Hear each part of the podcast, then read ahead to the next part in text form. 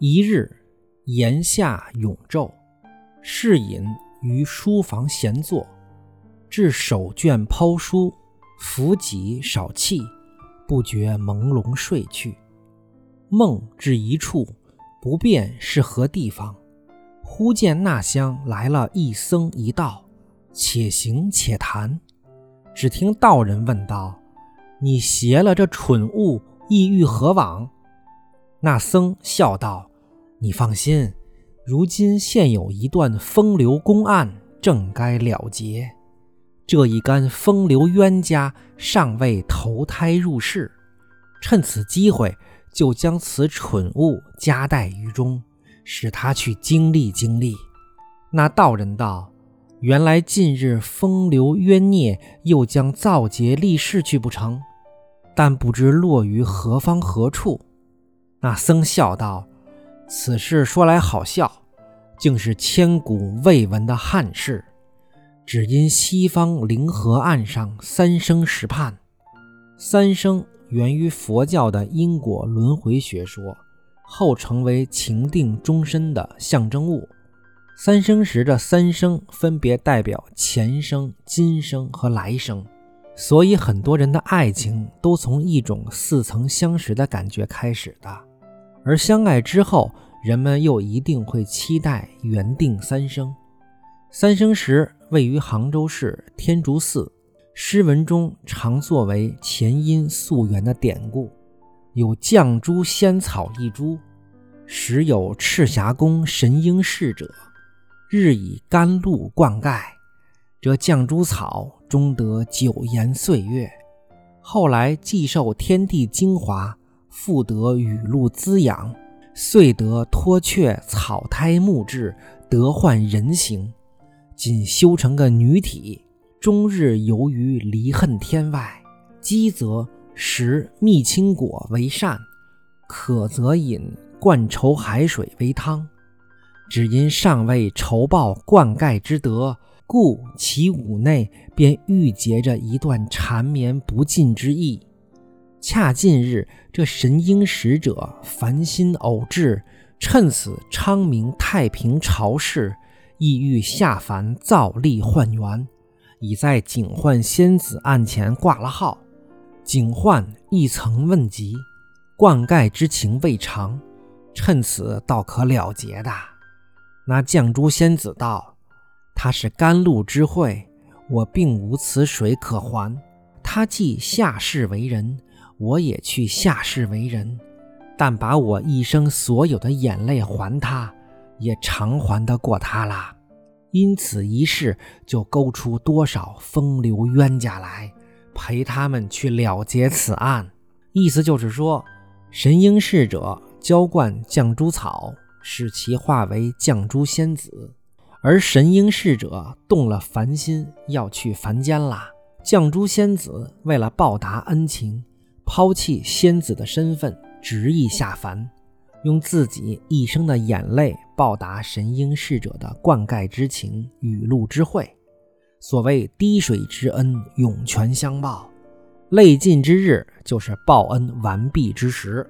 可见木石前盟的本意是以泪报恩，而不是结为姻缘。当然啦，很多人认为女人报恩就是要以身相许。比如消防队员救了落水的女子，如果二人结婚，就会成为一段佳话。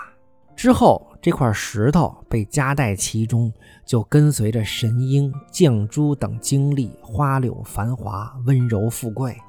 神瑛侍者化为宝玉，绛珠仙子化为黛玉，那块顽石就化成了那块美玉。所以在贾宝玉出生的时候，便含玉。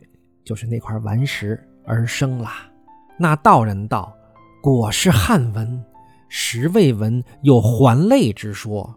想来这一段故事比历来风月故事更加琐碎细腻啦。”那僧道：“历来几个风流人物，不过传奇大概以及诗词篇章而已。至家庭闺阁中一饮一食，总为数计。再者，大半风月故事不过偷香窃玉、暗约私奔而已，并不曾将儿女之真情发泄一二。想这一干人入世，其情痴色鬼、咸鱼不孝者，悉与前人传述不同矣。那道人道：“趁此，何不你我也去下世度脱几个，岂不是一场功德？”那僧道：“正合吾意，你且同我到警幻仙子宫中，将蠢物交割清楚。”待这一干风流孽鬼下世已完，你我再去。如今虽已有一半落尘，然犹未全集。道人道：“既如此，便随你去来。”却说甄士隐俱听得明白，但不知所云蠢物系何东西，遂不禁上前施礼，笑问道：“二位仙师请了。”那僧道也忙搭礼相问，士隐因说道：“试闻仙师所谈因果，实人世罕闻者，但弟子愚拙，不能洞悉明白。若蒙大开痴顽，背细一闻，弟子则洗耳谛听，稍能警醒，亦可免沉沦之苦。”二仙笑道。此乃玄机不可预泄者，到那时不要忘我二人，便可跳出火坑矣。世隐听了，不便再问，因笑道：“玄机不可预泄，但是云蠢物，不知为何，或可一见否？”那僧道：“若问此物，倒有一面之缘。”说着，取出递与士隐。士隐接了看时，原来是块鲜明美玉，上面字迹分明，镌着“通灵宝玉”四字，后面还有几行小字儿。正欲细看时，那僧便说已到幻境，便强从手中夺了去，与道人径过一大石牌坊，上书四个大字，乃是“太虚幻境”，两边又有一副对联儿。道是假作真实，真亦假；无为有处，有还无。曹雪芹借假语荒唐言，将涉及到政治背景的真事隐去，用意是为了避免文字之祸。因为作者所处的时代正是对文字管制严格的时期，所以真真假假，假假真真。读者们自行去体会吧。很多事的真和假也不用分得那么清楚，人家曹雪芹说的已经很清楚了。红学家们不如遂了人家的愿，别在字里行间找真假了。士隐意欲也跟了过去，方举步时，忽听一声霹雳，有若山崩地陷。士隐。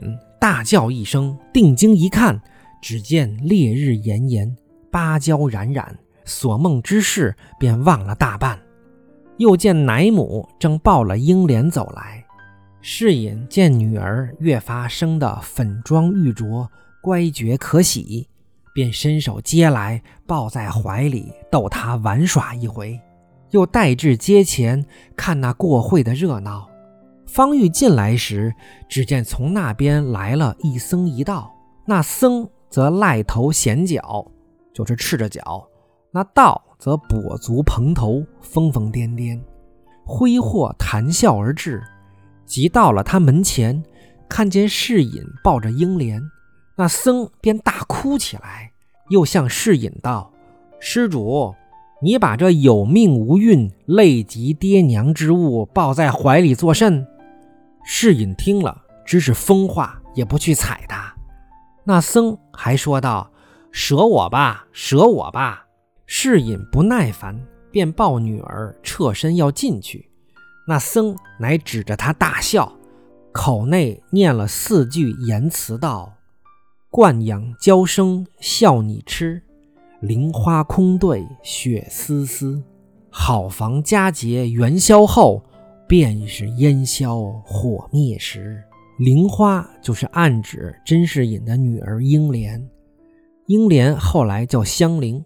雪谐音薛，指后来霸占香菱为妾的薛蟠。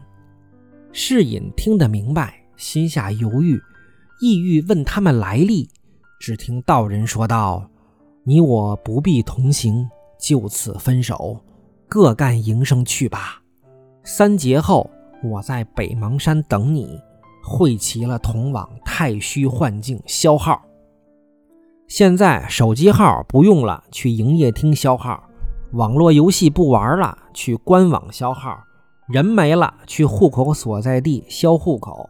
所以消号就是消去编号。”表示已经处理完毕。